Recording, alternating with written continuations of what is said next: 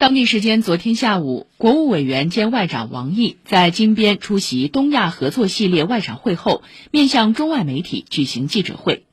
王毅说：“台湾从来不是一个国家，中国只有一个，两岸同属一国，这就是台湾自古到今的现状。民进党上台后，不断推进渐进式台独，大搞去中国化，在各种场合制造两个中国、一中一台。